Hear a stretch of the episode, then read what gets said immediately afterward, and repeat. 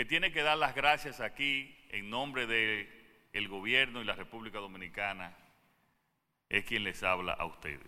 Presidente Luis Abinader destaca trabajo de militares y policías, dice su desempeño es invaluable. Tenemos disponible un total de unas 82 mil vacunas todavía. Ministerio de Salud Pública refuerza intervención en Villa Liberación ante aumento de casos de cólera.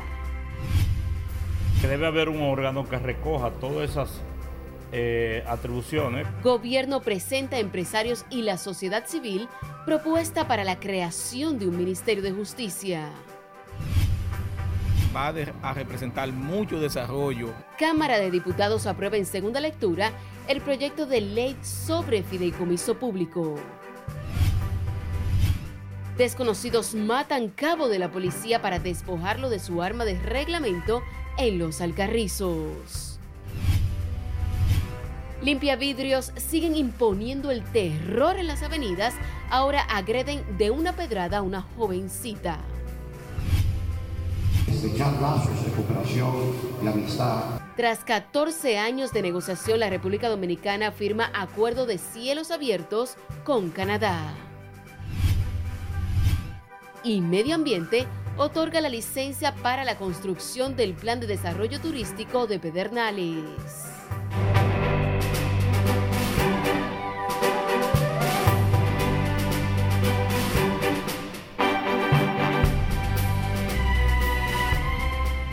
Buenas noches, sean bienvenidos a esta emisión estelar de Noticias RNN. Soy Janeris de León, tenemos mucha información, así que vamos a iniciar de manera inmediata. Lo hacemos con el presidente Luis Abinader, quien aseguró este jueves que el trabajo que realizan los militares y policías a favor de la ciudadanía es invaluable, tras ratificar su compromiso de seguir mejorando la calidad de vida de los miembros de las Fuerzas Armadas y también la Policía Nacional. Ana Luisa Peguero nos tiene más detalles. El que tiene que dar las gracias aquí en nombre del gobierno y la República Dominicana es quien les habla a ustedes. El presidente Luis Abinader recibió en el Palacio a cuatro promociones de oficiales de los cuerpos castrenses y la Policía Nacional. Y si hemos hecho algo más que el pasado, para mí es insuficiente. Para mí es insuficiente.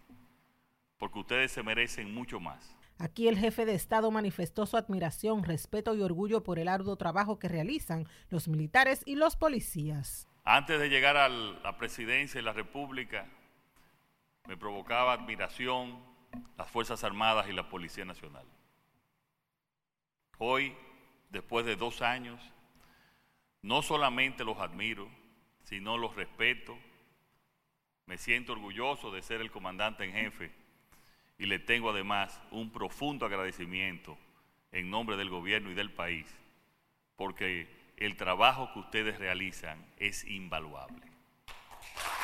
Frente al nutrido grupo de oficiales, el mandatario valoró la difícil tarea que desarrollan a diario los policías y militares para contrarrestar el narcotráfico, la delincuencia y la criminalidad organizada. Del esfuerzo que ustedes realizan cada día en sus respectivas instituciones, en los cuerpos especializados, enfrentados a situaciones muy difíciles en el combate al narcotráfico, a la criminalidad, en defender la integridad de la República Dominicana en la frontera.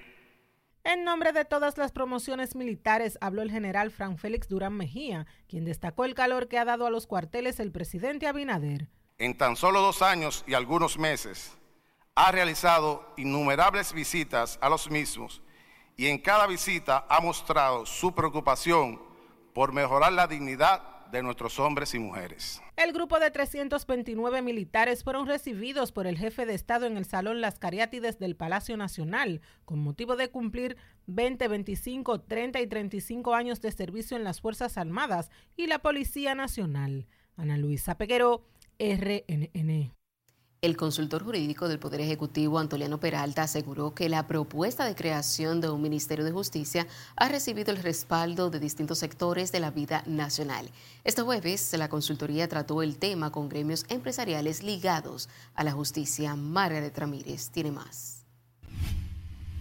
De que debe haber un órgano que recoja todas esas eh, atribuciones que son meramente acciones de carácter administrativo. Para Antoliano Peralta, consultor jurídico del gobierno, el rumbo que llevan las discusiones han sido muy positivas y han recibido el apoyo de distintos sectores de la vida nacional. Hemos recibido mucha retroalimentación, hemos recibido observaciones, pero en todos los casos hemos recibido la aprobación de los sectores que hemos consultado sobre la propuesta de la existencia de un Ministerio de Justicia. Este nuevo Ministerio de Justicia sería el responsable del manejo de los asuntos administrativos que actualmente están en manos del Ministerio Público. La iniciativa ha recibido el respaldo de gremios empresariales y de la sociedad civil. Bueno, pero de lo que se trata de que el sistema de justicia sea eficiente, yo pienso que eso es lo importante. Yo creo que eso es lo que hay que destacar. Ya la Procuradora General de la República, el propio presidente de la Suprema Corte de Justicia, han dicho que tienen una carga administrativa que no se corresponde a la naturaleza de esas instituciones. Otra cosa, la creación de un Ministerio de Justicia no es una propuesta novedosa. Aquí existió un Ministerio de Justicia que fue abolido en el año 1964 por razones políticas. Y esas funciones que tenía ese ministerio se le transfirieron a la Suprema Corte de Justicia y a la Procuraduría General de la República. La propia Procuradora General de la República se ha pronunciado respecto al sistema penitenciario. Y justamente porque entendemos conveniente que exista un Ministerio de, Justicia que descargue al Ministerio Público de, funciones administrativas que para, y, más para que se concentre en lo que es la, persecución a la criminalidad y la, administración de la política de criminalidad del Estado, que es a lo que corresponde el Ministerio Público, y no que se esté encargando, por ejemplo, de administrar cárceles o de estar emitiendo certificados de buena conducta. Con el proyecto, instituciones como la Procuraduría General Administrativa, el Instituto Nacional de Ciencias Forenses, la gestión de los bienes incautados y el Sistema Penitenciario Nacional, entre otros, pasarían a este Ministerio de Justicia. Para aliviar la carga del Ministerio Público y de la Justicia. Además de los empresarios, la iniciativa ya se ha socializado con el Ministerio Público y otras entidades centralizadas, así como con miembros de la sociedad civil como la FINJUS. El proyecto que crearía el Ministerio de Justicia también será socializado en los próximos días con los gremios de abogados y representantes de los partidos políticos. Margaret Ramírez, RNN. Legisladores oficialistas acusan al liderazgo político nacional de tener frenado el Código Penal en el Congreso Nacional. Nelson Mateo con todos los detalles. El Código Penal y sus modificaciones continúan su camino incierto en el Congreso a pesar de las múltiples discusiones y la búsqueda de consenso para su aprobación. Hasta que no haya un diálogo sincero de las fuerzas políticas eh, representadas en el Congreso Nacional, pero más que en las fuerzas políticas representadas en el Congreso Nacional, del liderazgo político nacional. Que el presidente de la República se siente eh, con los líderes de los partidos políticos y lleguemos a un acuerdo con respecto a este código, eso no se va a aprobar. Yo he hecho todo lo posible para que se apruebe, hemos peleado, luchado por ello, está consensuado prácticamente a lo interno de la Cámara de Diputados, todo lo que, todo lo que había ahí, ahí, se, prácticamente se consensuó y se acordó considera que más del 95% de la reforma a la norma penal está acordado, pero que sin la línea de los líderes políticos reconoce que el cuerpo normativo no pasará. Una posición que rechaza el vocero de la Fuerza del Pueblo en el Senado. al liderazgo no se puede estar mencionando en eso, eso no es verdad. La, la última vez que aprobamos el código aquí en el Senado, perimió en la Cámara de Diputados sin la intervención de ninguno de los líderes, eso no es cierto. Es el Congreso es el liderazgo del Congreso que tiene que expresarse. En el Partido de la Liberación Dominicana dudan de la seriedad del oficialismo para acoger la pieza y sus 418 artículos y más de 60 nuevos tipos penales. El PRM quería dar un palo acechado presentando un informe a una pieza que ni siquiera querían leer. Que esto es un tema país. Y si la oposición osa decir que no ha habido voluntad, la voluntad está. Lo único es que miembros de sus propias organizaciones son los que se han opuesto. Y principal, decirle al país que el tema hoy no son las tres causales. En el Senado, una comisión especial estudia la reforma penal con la intención de aprobarla antes de que finalice la actual legislatura extraordinaria de 30 días que vence el próximo 15 de febrero. Nelson Mateo, RNN. En tanto que la Cámara de Diputados aprobó en segunda lectura el proyecto de ley de fideicomisos públicos, pese al manifiesto de rechazo de la oposición que considera debe ser corregidas ciertas lagunas en esta pieza legislativa. Nuestro compañero Jesús Camilo tiene el reporte.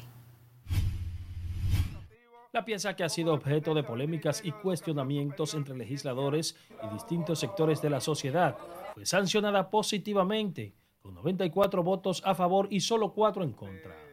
En tanto, oficialistas aseguran que el nuevo marco jurídico viene a institucionalizar el manejo de bienes del Estado destinado a proyectos de desarrollo público. Va a representar mucho desarrollo, como por ejemplo para Pedernales y para otros y para otras provincias que necesitan ese desarrollo a través de ese fideicomiso que no estaba regulado.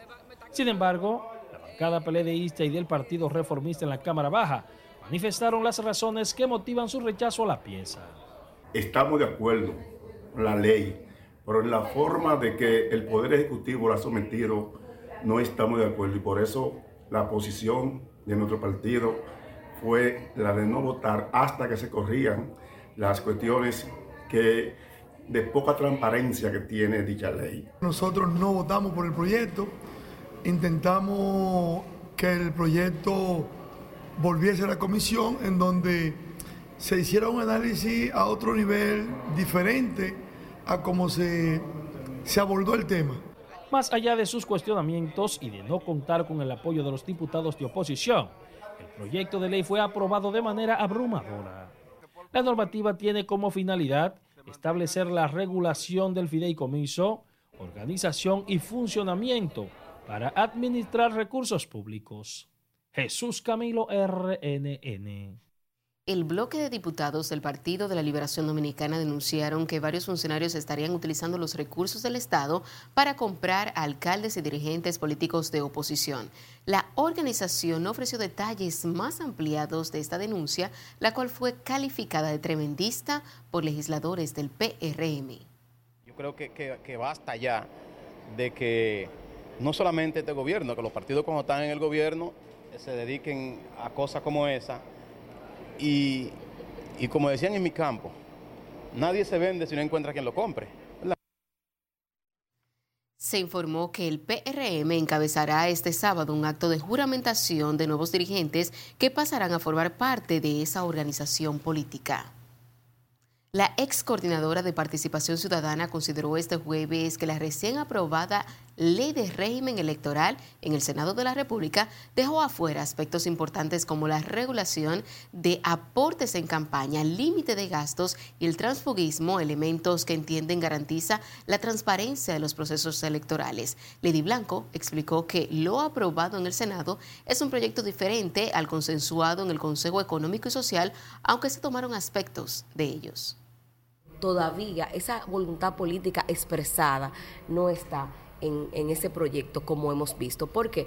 Porque hay un tema que es fundamental. Nosotros hemos visto cómo el clientelismo, cómo la corrupción ha hecho raíces dentro de los partidos políticos y en la medida en que los partidos políticos se pongan de acuerdo para realmente hacer un, un ejercicio transparente, equitativo, justo e inclusivo, entonces tendríamos una ley mejor, no una ley posible porque dicen, esta es la ley mejor. No, esta no es la ley mejor. La ley mejor es donde hay equidad de género. La ley mejor es donde hay transparencia. La ley mejor es donde los recursos públicos se manejan de manera adecuada, pero también los recursos privados, en donde hay rendición de cuentas, no solamente de los partidos, sino también de los candidatos. Esa es una buena ley. La miembro del movimiento no partidista Participación Ciudadana dijo que queda en manos de la Cámara de Diputados enmendar lo relativo al transfugismo, límite de gastos y el tope en el gasto de campaña.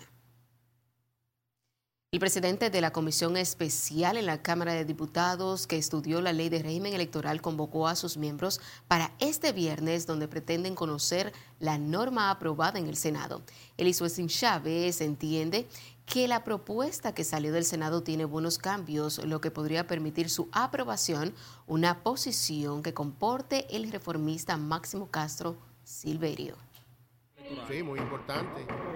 Ahí hay topes para los partidos, para los candidatos. Hay controles para los candidatos en los gastos. Eh, está el tema de la equidad de género que se aprobó eh, porque lo primero que vino del Senado no lo tenía, entonces se rescató esa parte y se hicieron otras modificaciones muy importantes.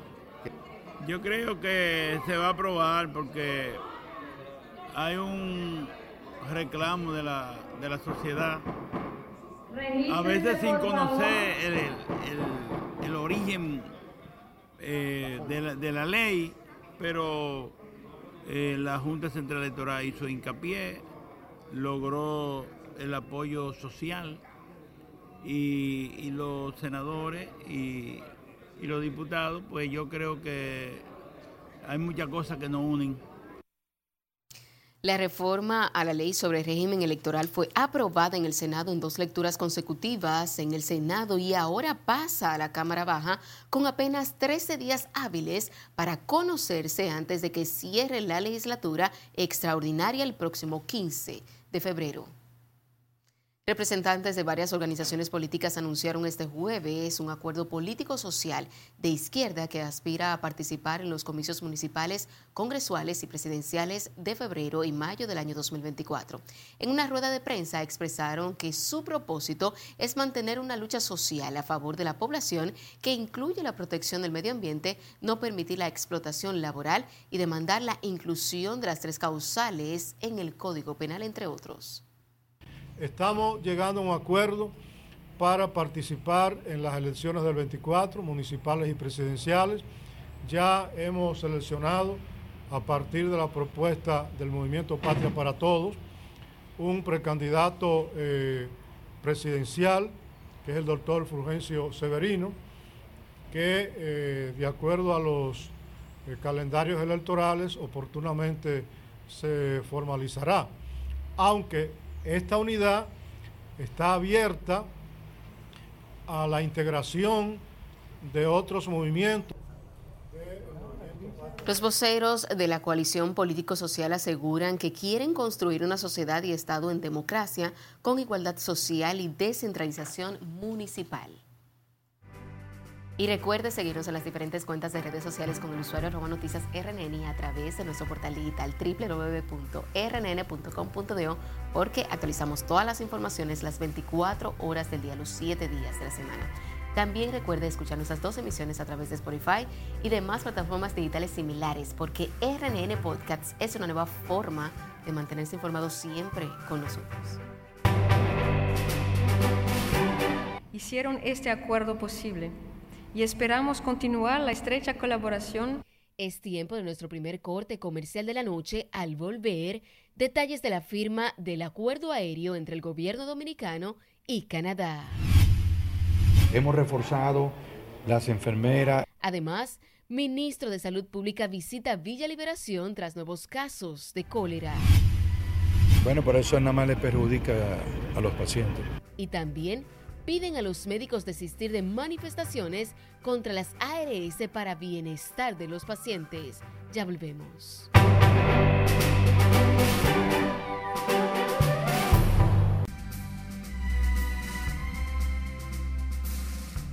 Ahora es momento de dar una vuelta al mundo y conocer las principales noticias internacionales. Este jueves cerró sus puertas una gran fábrica textil en Haití anunciando el despido de 3.500 empleados Catherine Guillén nos tiene los detalles en el siguiente resumen internacional. Buenas noches. Así es, muy buenas noches. La empresa comunicó que huelgas y el malestar social han provocado demoras en los envíos, cancelaciones de pedidos y otros problemas, por lo que sus clientes han optado por proveedores y fábricas más confiables en otras partes del Caribe y Centroamérica. Una de las mayores empresas textiles de Haití anunció el cierre de una planta de ensamblado con el despido de 3.500 trabajadores en un nuevo golpe a la economía que se desmorona. SIH Global, cuya matriz es la fábrica surcoreana de vestimenta Sae Trading Co., dijo en un comunicado que las huelgas y el malestar social han provocado demoras en los envíos, cancelaciones de pedidos y otros problemas. Por eso dijo que sus clientes han optado por proveedores y fábricas más confiables en otras partes del Caribe y Centroamérica. Un total de 998 niños migrantes separados de sus familias durante el mandato del expresidente republicano Donald Trump aún no se han reunido con sus padres, según informó este jueves el Departamento de Seguridad Nacional de Estados Unidos. Bajo la política de tolerancia cero aplicada por Trump de 2017 a enero de 2021, miles de niños fueron separados de sus familias para desalentar la masiva llegada de migrantes, en su mayoría de Centroamérica, a la frontera con México. Las cifras de personas fallecidas bajo custodia estatal durante el régimen de excepción vigente en El Salvador desde finales de marzo del año pasado llegó a 102, según informó este jueves la jefa jurídica de la organización humanitaria Cristosal, Zaira Navas. Vamos a Cuba, donde dos tribunales de La Habana sentenciaron a 18 manifestantes del 11 de julio de 2021, las mayores protestas en décadas, a apenas que van de los cuatro años de trabajo correccional sin internamiento a los 12 años de cárcel. De acuerdo con las sentencias adelantadas por la ONG Justicia 11J, a los sancionados se les juzgó por los delitos de sedición, delitos de atentado, resistencia, desacato y desórdenes públicos. El presidente francés Emmanuel Macron denunció la noche de este jueves tras una cena con el primer ministro israelí Benjamin Netanyahu el avance precipitado del programa nuclear de Irán y advirtió a Teherán que habrá consecuencias si sigue en esa trayectoria. Sí, sí. Finalizamos este recorrido internacional con la Policía Nacional de España que detuvo en Soria a un hombre que dio una bofetada a una mujer en directo durante una transmisión en la red social de TikTok. La joven llamada Simona estaba conversando con otros tres participantes que también aparecían en pantalla cuando comenzó a escucharse una voz que la insultaba. Poco después se observó la mano que le propinó una fuerte bofetada. La mujer reaccionó riendo, aunque con lágrimas en los ojos, y afirmó que se trataba de su padre, que supuestamente ya estaba enfadado con ella antes. La chica subió un video al día siguiente junto a su marido dando explicaciones de lo sucedido. En la grabación la mujer reconoció que la bofetada había sido propinada por su pareja, pero aseguró que era algo que estaba pactado para conseguir más seguidores y comentarios. Hasta aquí las noticias internacionales de esta noche. Paso contigo. Gracias, Catherine. Retomando con las informaciones nacionales, el gobierno dominicano suscribió un acuerdo aéreo con su homólogo de Canadá con el que buscan impulsar el transporte aeronáutico entre ambas naciones e incrementar el flujo turístico bilateral. Jesús Camilo tiene más detalles en directo.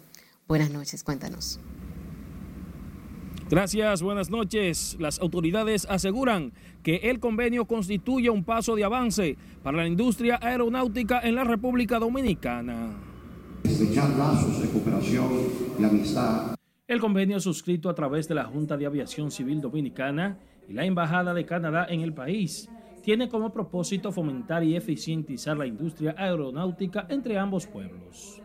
En un acto encabezado por el presidente Luis Abinader, diplomáticos canadienses, la embajadora de esa nación, Christine Lambert, y el director de Aviación Civil Dominicano, José Marte Piantini, aseguraron que esta alianza estratégica aporta beneficios económicos para los dos países. La suscripción de este acuerdo es una evidencia del compromiso de ambas naciones de consolidar y contribuir al fortalecimiento de las relaciones bilaterales en materia de aviación civil. Una relación que trae beneficios económicos a largo plazo a ambos países, no solamente en turismo, pero también en sectores tal como la minería, servicios financieros, energía y manufactura. Además de consolidar las relaciones comerciales bilaterales, aseguran que el convenio impactaría positivamente al sector turismo felicita la firma de este acuerdo trascendental con Canadá, segundo país emisor de turistas hacia la República Dominicana, y si lo calculamos por cantidad de habitantes, se convierte en el primer país emisor de turistas hacia nuestro país. Se pudo lograr este acuerdo para aumentar mayor conectividad, mayor frecuencia y aumentar el flujo de turistas entre Canadá y República Dominicana. En materia de aviación civil, garantizaron que se sientan las bases para un sistema eficiente que priorizará el desarrollo de ambos países. En el evento que se llevó a cabo en el Salón Verde del Palacio Nacional, participaron empresarios de las líneas aéreas comerciales, el ministro de la Presidencia Joel Santos y el canciller Roberto Álvarez, entre otras personalidades. Para el sector turismo, este acuerdo ayudaría a incrementar a un millón de canadienses que visitarían cada año el país. Paso ahora contigo al set de noticias. Gracias, Camilo. La directora de Inmunoprevenibles por Vacuna informó que han enviado 5.000 dosis de inmunización contra el cólera en la zona fronteriza. Aida Lucía Vargas explicó que serán vacunados los privados de libertad de todas las cárceles fronterizas, personal de salud, tanto que militares y también trabajadores de acueductos. dosis. Esa es una zona priorizada. Eh, como saben, en Haití tenemos la situación todavía eh, muy próximo y la que sea necesaria. Ya nosotros enviamos unas 5.000 dosis para la frontera, esperando el reporte de esas 5.000 dosis para entonces, si es necesario, enviar más.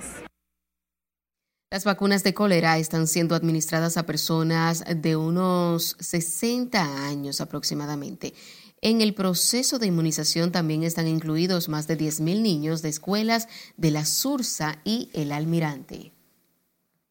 El vehículo que trasladaba al vicecónsul dominicano en Haití, Luis Antonio Valdellagüe, fue tiroteado presuntamente por vándalos haitianos mientras transitaba por el municipio haitiano de Belladere. El tiroteo del vicecónsul, quien estaba acompañado de otros diplomáticos dominicanos, ocurrió específicamente en la comunidad del Cachimán. Según versiones, los haitianos confundieron el vehículo del funcionario dominicano, quien pudo cruzar al territorio dominicano sano y salvo por la frontera del Carrizal de la provincia Elías Piña.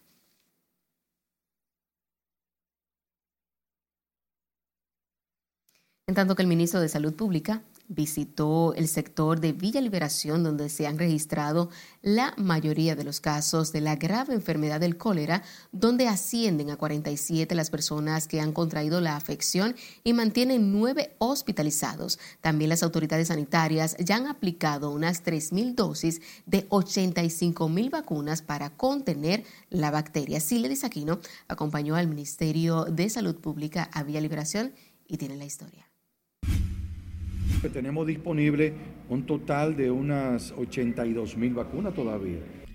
Villa Liberación continúa registrando casos de cólera, por lo que el ministro de Salud, Daniel Rivera, se apersonó al lugar para supervisar las acciones de contención de la enfermedad. En su labor de supervisión, el también presidente del Gabinete de Salud inspeccionó las áreas donde los pacientes de cólera reciben las primeras atenciones. Vamos a un ritmo de que estamos tomando más y más, pero queremos a través de esta visita, hemos reforzado las enfermeras, hemos reforzado con los trabajos de la Junta de Vecinos, pero también con los medios de comunicación que las personas se entusiasmen a venirse a vacunar. El funcionario recordó que tienen disponible 82 mil dosis de vacunas del lote de 85 mil previsto aplicar contra el cólera. Hoy se está vacunando las escuelas, tanto de Villa Liberación como también de la SURSA. Toda esta zona, las escuelas, para que los niños eh, tengan esta posibilidad de vacunarse. Como les digo, una vacuna, como ustedes han visto, es oral, no es inyectada, tiene buen sabor y de esta manera nosotros tenemos una, una, cobertura de un 85% y evitamos cuadros graves de la enfermedad. En su visita, Daniel Rivera también escuchó planteamientos de comunitarios respecto a los retos que enfrentan en Villa Liberación para eliminar el cólera. El agua cayendo al río, al río en vivo y en directo. Ustedes lograron de habichuelas, hicieron a, los pescados, adiós, adiós, y los pescados cayéndole atrás. No han intervenido nada, eso es mentira. La CA tiene que intervenir a Villa Liberación. Esa tubería de la cloaca, aquí delante de todo tu apartamento, hay un sistema de, la cloaca, delante de los apartamentos. Y esos fracasó porque están explotadas, porque eso era de cemento. Que estábamos de acuerdo que esa intervención que se está haciendo hay que seguirla y ahora con esta parte le estamos dando los detalles a donde usted está señalando, porque sabemos que la parte del agua es la parte fundamental. Si hay buena agua, pues cólera se va a controlar. Las vacunas también comenzaron a aplicarse en prisiones como La Victoria, que debido a su alta población carcelaria la hace vulnerable. El ministro Daniel Rivera llamó a vacunarse a las personas vulnerables y quienes hayan tenido contacto con positivos al cólera. Sila Disaquino, RNN. Y seguimos hablando de salud, ya que el presidente del Gabinete de Salud y miembro del Consejo de Seguridad Social, doctor Daniel Rivera, llamó a los médicos a pensar en los pacientes a propósito del llamado de los galenos a continuar las manifestaciones en contra de las ARS. En ese sentido, Rivera justificó la resolución del Consejo de Seguridad Social que incrementa de un 15 y un 20% a los prestadores de servicios de salud. Bueno, por eso nada más le perjudica a los pacientes. Los pacientes, eh, nosotros tenemos que hacer todo el esfuerzo de las reuniones por los pacientes, seguir haciendo los esfuerzos para los pacientes, es lo que podemos decir, porque estos pacientes pagan un dinero eh, a través de sus seguros y entonces nosotros creemos que le puede perjudicar a, nuestros pacientes por la lista de espera, eh, intervenciones pendientes que tienen.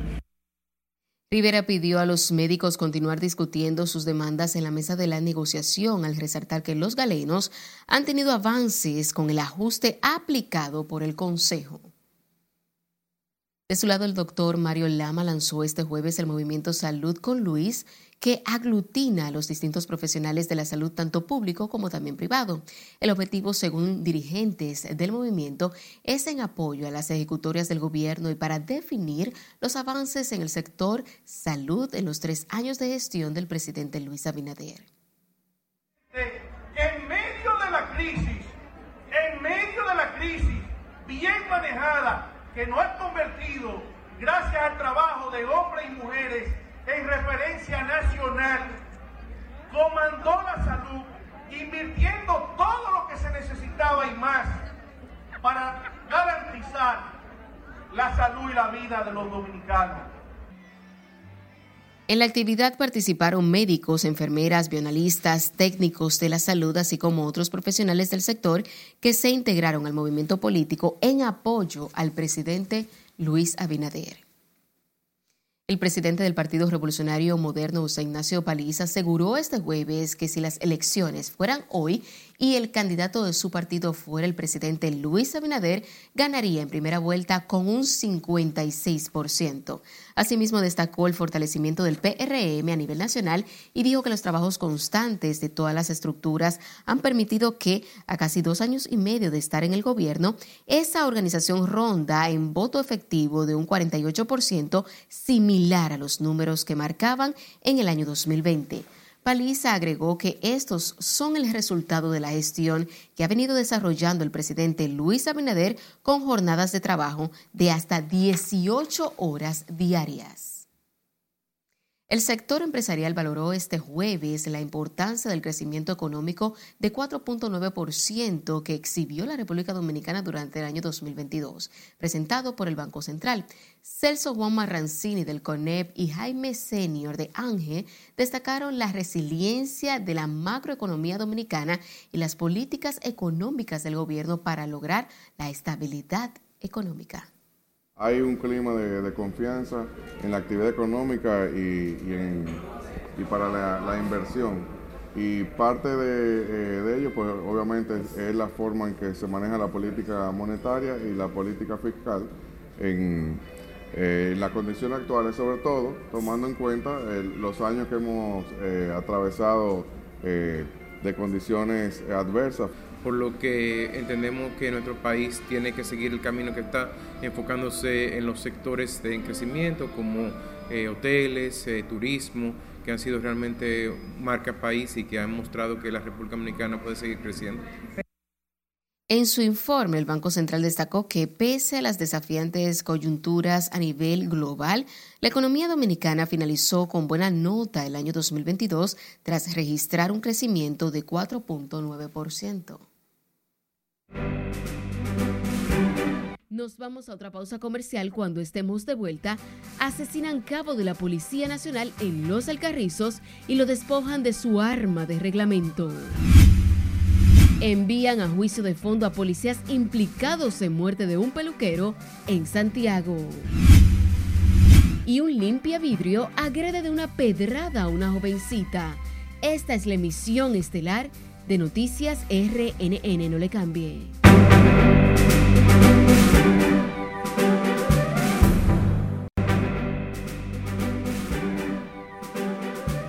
Gracias por su sintonía. Seguimos con más informaciones. Cientos de estudiantes y dirigentes comunitarios marcharon este jueves por una cultura de paz en la República Dominicana con el fin de reducir los niveles de violencia e inseguridad. La marcha fue organizada por el Ministerio de Interior y Policía junto a la Regional 10 de Educación y autoridades municipales congresuales. Laura Lamar nos tiene los detalles. La iniciativa se enmarca dentro del Plan de Seguridad Ciudadana que incluye los centros educativos donde se desarrollarán programas de orientación y prevención enfocados en una cultura de paz. Estamos preocupados por los altos índices de violencia social que tenemos. La marcha que recorrió varios puntos de Santo Domingo Este es un llamado a la conciencia con el fin de bajar los niveles de violencia que vive el país, según explicó la viceministra de Interior y Policía, Mili Pérez. Y estamos trabajando en una cultura de paz, construyendo una cultura de paz.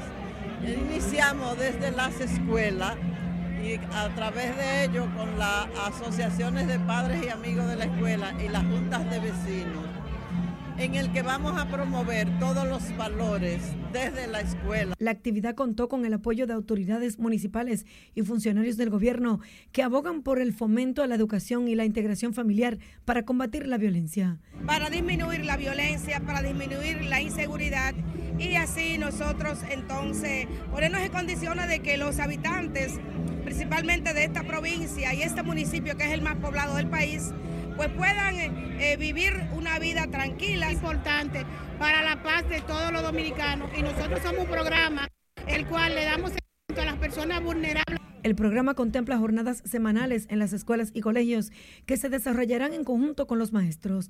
La actividad es un plan piloto que inició en Santo Domingo Este y en principio busca impactar al menos a un millón de estudiantes de ese municipio. Laurila Mar, RNN. Desconocidos asesinaron de un disparo a un cabo de la policía supuestamente para despojarlo de su arma de reglamento en un hecho registrado este jueves en el municipio de Los Alcarrizos. El alistado Jason Gustavo Montero Florentino recibió un disparo en la espalda tras ser interceptado por dos hombres próximo a Almacenes Garrido en el kilómetro 14 de la autopista Duarte. Al momento del hecho, el hoyo Oxiso se trasladaba en una motocicleta, la cual quedó en el pavimento. Las autoridades dominicanas apresaron a un hombre que tenía siete años prófugo de la justicia norteamericana tras quitarse un grillete electrónico por un caso de narcotráfico y conspiración en Estados Unidos. Se trata de Graviel Vargas, alias El Gavi, quien fue capturado en Mao, provincia de Valverde, por la DNCD y el Ministerio Público. En las próximas horas, Graviel Vargas será trasladado hacia el estado de Filadelfia, en Estados Unidos, donde deberá responder por las acusaciones en su contra. Y en Santiago, la policía apresa y somete este jueves a la justicia a un hombre de 38 años, quien está siendo acusado de abusar sexualmente de su hija de 10 años en el Distrito Municipal de Santiago Oeste. El vocero de la policía, capitán Fernando Pérez Valerio, afirmó que este hecho está siendo manejado por violencia de género.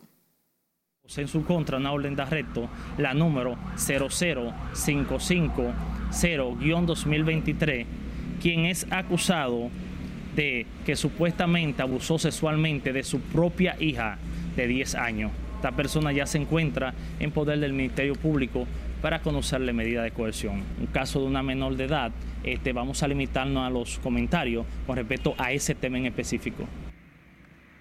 La policía informó que la denuncia fue hecha por la madre de la menor, quien había encontrado una carta donde la niña narra todo lo que su padre supuestamente le hacía diferentes días de violación. Dos militares que prestaban servicio en la fortaleza de Constanza fueron acusados de vender en 500 mil pesos dos fusiles tras simular un asalto que fueron enviados a la cárcel. Los rasos del ejército, Ibrahim Morillo y Julio Ángel Casanova, deberán permanecer en prisión preventiva durante tres meses por disposición de la jueza Janet Bernabé Martínez del Tribunal de la Instrucción de Constanza. El autoasalto se produjo la madrugada del lunes cuando los militares alegaron que dos individuos a bordo de una motocicleta los despojaron de sus fusiles mientras se encontraban de servicio en la fortaleza Carlos Castillo Pimentel en Constanza, provincia La Vega. En otra información, el juez del segundo juzgado de la instrucción de Santiago envió a juicio de fondo a tres agentes de la policía acusados de matar a golpes a Richard Baez, el peluquero, mientras estaba detenido en el destacamento de Cienfuegos. El tribunal, tras acoger las pruebas presentadas por el Ministerio Público, impuso impedimento de salida del país y orden de alejamiento al segundo teniente Vladimir Jerez Suárez, el único de los policías que guardaba prisión por el caso. Por el crimen, el capitán Manolo Aquino, encargado del DICRIN, en Cienfuegos, y el primer teniente Manuel Jesús de la Cruz están en libertad bajo fianza. La Dirección Nacional de Control de Drogas confiscó 94 paquetes de cocaína en un operativo conjunto desarrollado en las costas de la provincia de San Pedro de Macorís. Las autoridades avistaron a varias millas náuticas una embarcación que fue abandonada por sus ocupantes tras la persecución. En el operativo de búsqueda en toda la zona se encontraron cuatro pacas conteniendo los 94 paquetes de la sustancia. Ayuntamiento está completamente inmerso. Nos vamos a nuestro último corte de la noche. Cuando estemos de vuelta, Manuel Jiménez promete solucionará pronto los problemas de la basura. Presidente Luis Abinader visitará Santiago y Pedernales este fin de semana. Y Acroarte convoca asamblea de nominaciones para premios soberano. No le cambie.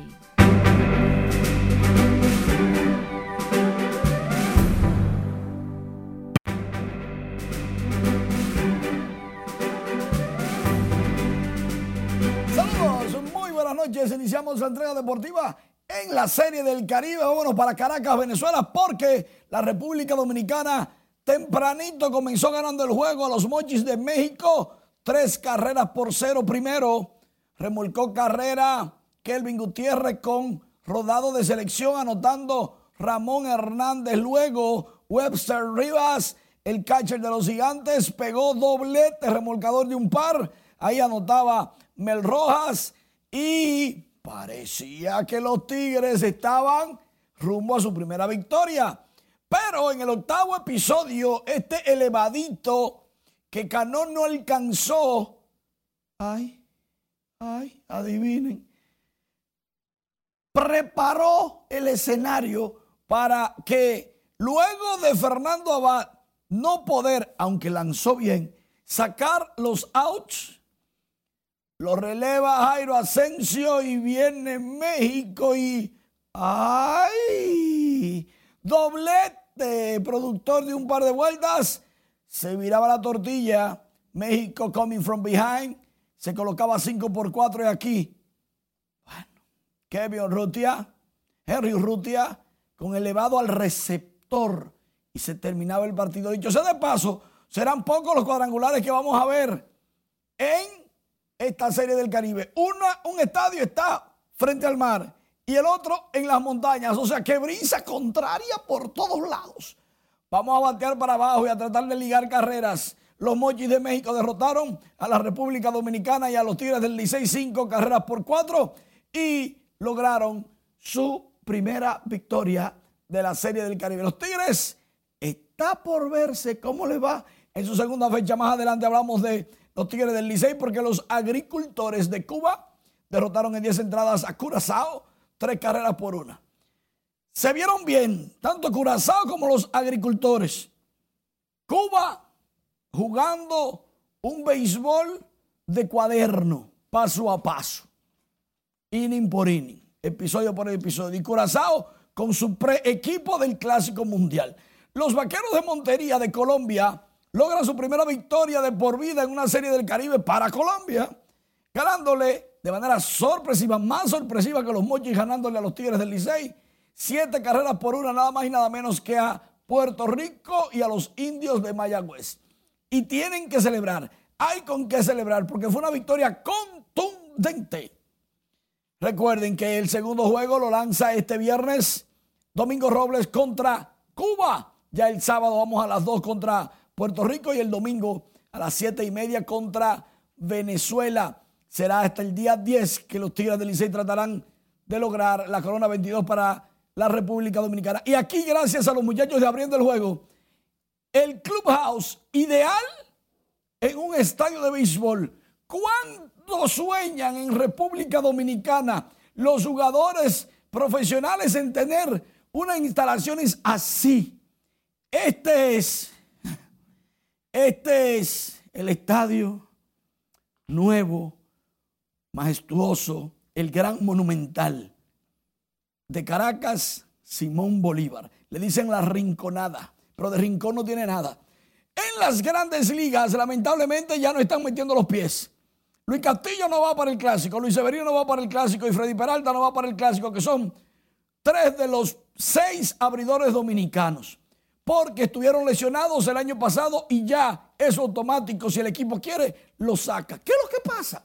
Que somos el cuco de los clásicos. Ya ganamos de manera invicta 8-0 en el 2013 y todas las casas de apuestas dan a la República Dominicana el favorito para ganar el clásico. Mm. ¿Qué hacen los equipos? Algo así como coincidencia. Evitan de que República Dominicana vaya fuerte. Y no me digan que es mentira. Porque al final la patria pesa. Y los estadounidenses buscan la forma de ser ellos los campeones. Me gustó tu análisis. Pero lógico que es así. Muchas gracias, Manny. El alcalde de Santo Domingo Este, Manuel Jiménez, aseguró este jueves que próximamente tendrá la solución definitiva al tema de la basura que durante años ha afectado a este municipio y que ha sido la principal queja de sus municipios. Catherine Guillén conversó con el alcalde y aquí nos presenta el reporte. El que tiene que dar las gracias aquí en nombre del gobierno y la República Dominicana es quien les habla a ustedes. El presidente Luis Abinader recibió en el Palacio a cuatro promociones de oficiales de los cuerpos castrenses y la Policía Nacional. Y si hemos hecho algo más que el pasado, para mí es insuficiente. Para mí es insuficiente. Porque ustedes se merecen mucho más. Aquí el jefe de Estado manifestó su admiración, respeto y orgullo por el arduo trabajo que realizan los militares y los policías. Antes de llegar a la presidencia... El alcalde de Dajabón, Santiago Riverón, acusó este jueves al Ministerio de Medio Ambiente de hacer caso omiso a las demandas de los residentes de esa provincia para que se deje sin efecto la instalación de una metalera en esa provincia fronteriza. Nuestro compañero Domingo Popoter nos cuenta.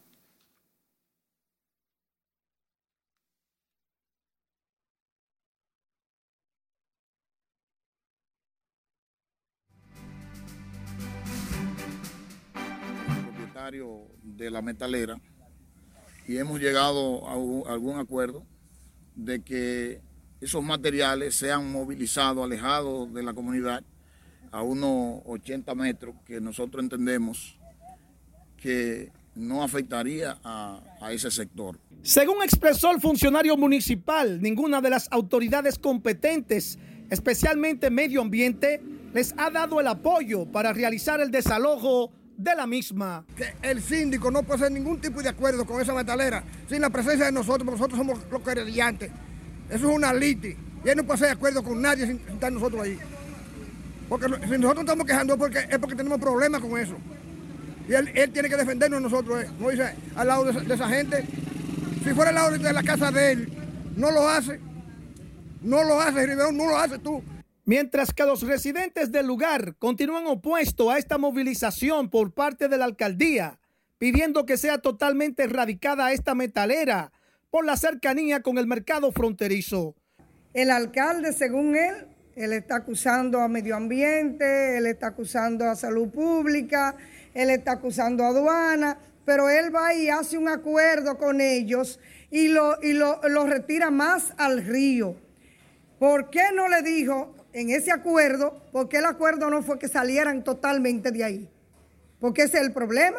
Él hace un acuerdo, pero para que eh, lo lleven la metalera más hacia el río. Ahora está la metalera 200 metros del río, casi dentro del provento del mercado. Expresaron los afectados que ante la falta de solución en los próximos días estarán haciendo un piquete frente a las oficinas de medio ambiente, pidiendo la paralización de esta metalera y que sea llevada a otro lugar en la provincia fronteriza de Dajabón, Domingo Popoter, RNN. En otro orden, el titular de la Dirección de Alianzas Público-Privadas, Simon Front, dio a conocer este jueves que el Ministerio de Medio Ambiente otorgó la licencia ambiental para la construcción y operación del proyecto Plan Desarrollo Turístico Pedernales. El documento fue compartido a través de su cuenta de Twitter en el cual destacó que es una muestra más de la responsabilidad con la cual se está ejecutando este nuevo gran destino. Medio Ambiente especificó que antes de otorgar el permiso ambiental para el proyecto Cabo Rojo Pedernales, revisó el estudio de impacto ambiental presentado por el gobierno como el promotor del Plan Desarrollo Turístico Pedernales. Y durante este fin de semana, el presidente Luis Abinader inaugurará un total de nueve obras distribuidas en las provincias de Santiago, Santiago Rodríguez y Pedernales, que incluyen carreteras, estancias infantiles, proyectos habitacionales y entrega de títulos de propiedad. El mandatario iniciará su agenda de trabajo este viernes a las 11 de la mañana con la inauguración de la carretera que cubre las comunidades Huamberas, Higo de Agua y Palo Alto en la provincia de Santiago. Asimismo, asistirá a la celebración del 40 aniversario de la impresora El Yaque, entre otras actividades que desarrollará, desarrollará durante todo este fin de semana. Y sepa que una trabajadora doméstica de 44 años recibió hoy más de 55 millones de pesos tras resultar ganadora en el sorteo del juego Loto Loteca el pasado 12 de enero. La madre soltera sostuvo que con esos fondos ayudará a sus tres hijas y a su madre para que tengan un hogar digno y crear una fuente de ingresos que le ayude a convertirse en la jefa de su propia empresa. Le voy a hacer primero la casa de mis hijas la casa de mis hijas, buscar dónde estabilizaron. Después ir allá a mi pueblo, a mi casa, a ver la casa de mi mamá, a ver que ella necesita, ella tiene su casa, pero deben haber necesita un plato, necesita algo. Y poner un negocio, todavía no tengo claro qué negocio voy a poner, pero tengo planes de poner un, vender algo. Es increíble como un juego millonario eh, ha sido diseñado para contribuir con la realización de los sueños de nuestros clientes. Y esta evidencia de que en tan solo seis semanas ya tengamos una ganadora es una evidencia del mismo. La ganadora del boleto millonario reside en el sector San Carlos de la Romana, donde asegura trabaja sin descanso para mejorar la calidad de vida de su familia. El Ayuntamiento de Santo Domingo Este anunció la celebración del tradicional desfile de carnaval del municipio que se realizará el próximo domingo 26 de febrero a las 2 de la tarde en el malecón de la Avenida España. Se espera la participación de unas 35 comparsas de todo el municipio y 10 invitadas de otras regiones del país, las cuales serán premiadas en los tres primeros lugares con un monto total de 1.200.000 pesos.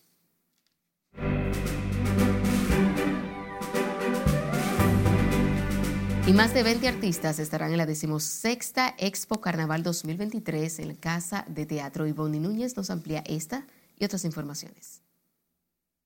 Muchas gracias y buenas noches. Más de 20 artistas en Expo Carnaval de este año 2023 en Casa de Teatro. Veamos a continuación más detalles. La Fundación Aula Academia del Artista Visual y el maestro Carlos Montesino inauguró este jueves Expo Carnaval 2023 en su versión decimosexta bajo el título Desaturado, en la cual presenta una gran selección de obras acerca de la más festiva tradición cultural dominicana que es el carnaval.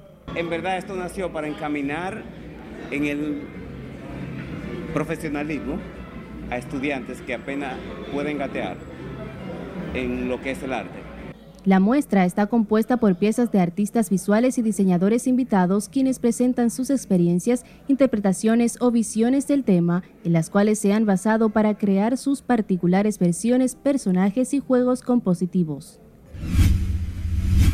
La Asociación de Cronistas de Arte se prepara para llevar a cabo las asambleas de nominaciones correspondientes a la selección de Premio Soberano 2021. Emelin Valdera, presidente del gremio, informó que el viernes 9 y sábado 10 de febrero se escogerán los nominados entre los artistas más destacados del 2021 que serán reconocidos en la edición número 38 que vuelve a la sala Carlos Piantini del Teatro Nacional Eduardo Brito el próximo 22 de marzo.